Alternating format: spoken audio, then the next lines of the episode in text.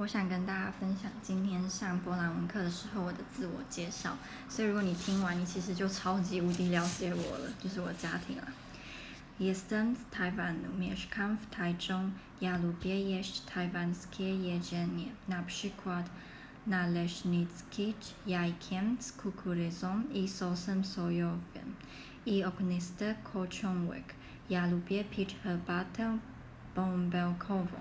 Lubię oglądać świnki morskie i opowiadać historie moim przyjaciołom.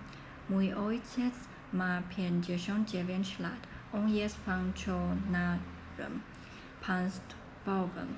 Moja matka ma 56 lat. Lata. A on jest bardzo mądry. Chodzą do szkoły, piszą codziennie. To zajmuje tylko 5 minut, ale nie lubię chodzić.